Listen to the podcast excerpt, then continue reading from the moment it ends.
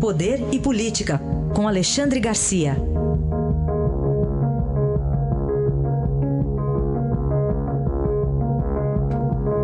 Alexandre, bom dia. Bom dia, Raíssen. Bom, no e-mail interno que Alexandre manda para nós, ele mesmo pergunta: por onde começar num feriado tão cheio? Quer dizer, nós temos os nossos furacões aqui também, né, Alexandre? Meu Deus do céu, uma sucessão de furacões, furacões em série aqui, né? E como hoje é 11 de setembro, eu faria o trocadilho dizendo que uh, tem duas torres nova-iorquinas entrando no xadrez em Brasília, né, nesse dia. Hum. O, o, o Joelsley, né, que muita gente diz que antes de ficar rico o nome dele era Joesley. Né? O, o Joesley e o, e o Ricardo Saldi. Né? Agora eu fico esperando nesse xadrez quando é que vai vão cair o rei e a rainha quando haverá o cheque-mate da Lava Jato.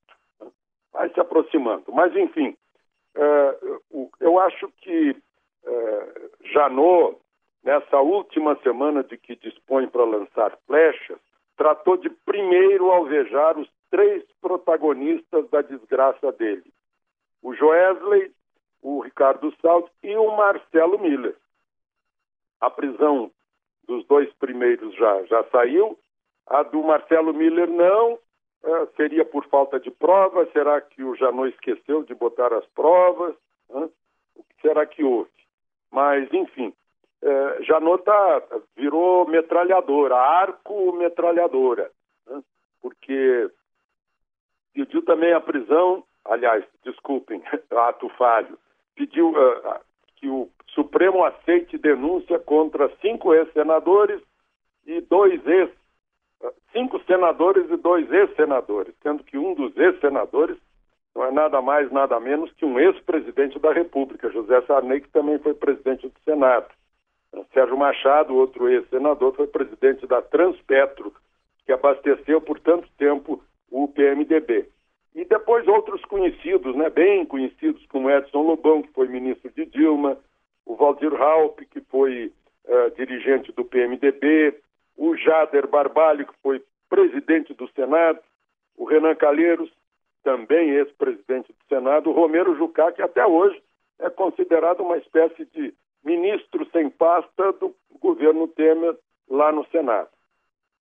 Enfim, toda essa pressa do Janot eh, procura justificar a, a, aquele acordo de delação premiadíssima com a JBS, né, para ver se se.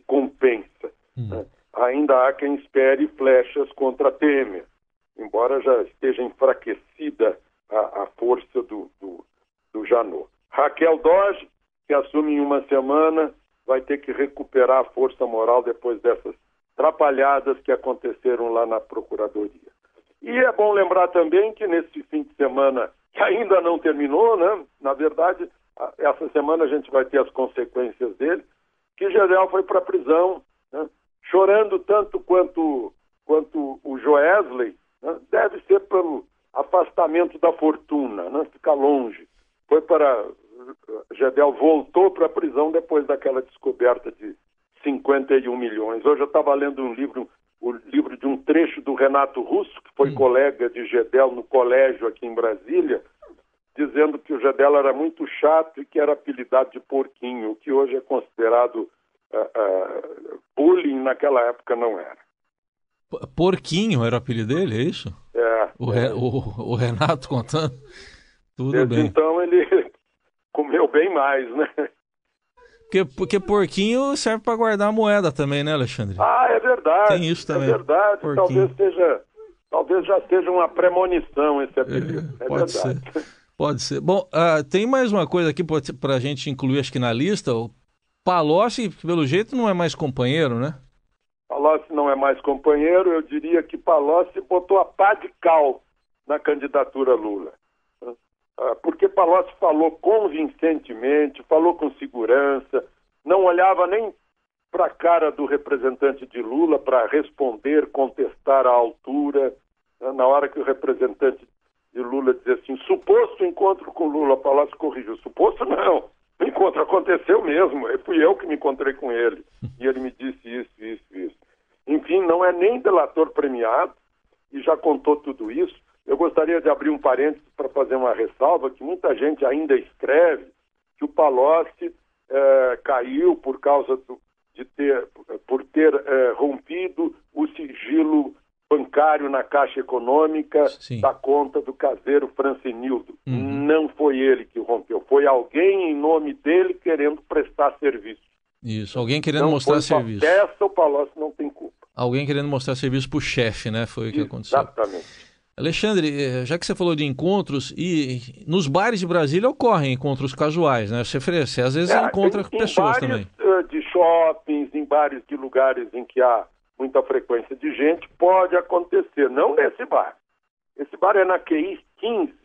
Eh, as pessoas que não conhecem Brasília, eu vou explicar. QI 15 fica mais ou menos no miolo do Lago Sul, no centro do Lago Sul, mas não é centro como a ideia de, que faz de centro é, é um lugar não frequentado, é um lugar pouco frequentado, é um lugar longe das estradas parque do Lago Sul. É um lugar em que raramente alguém vai, por coincidência, por acaso, uh, dar de cara com um conhecido. Né?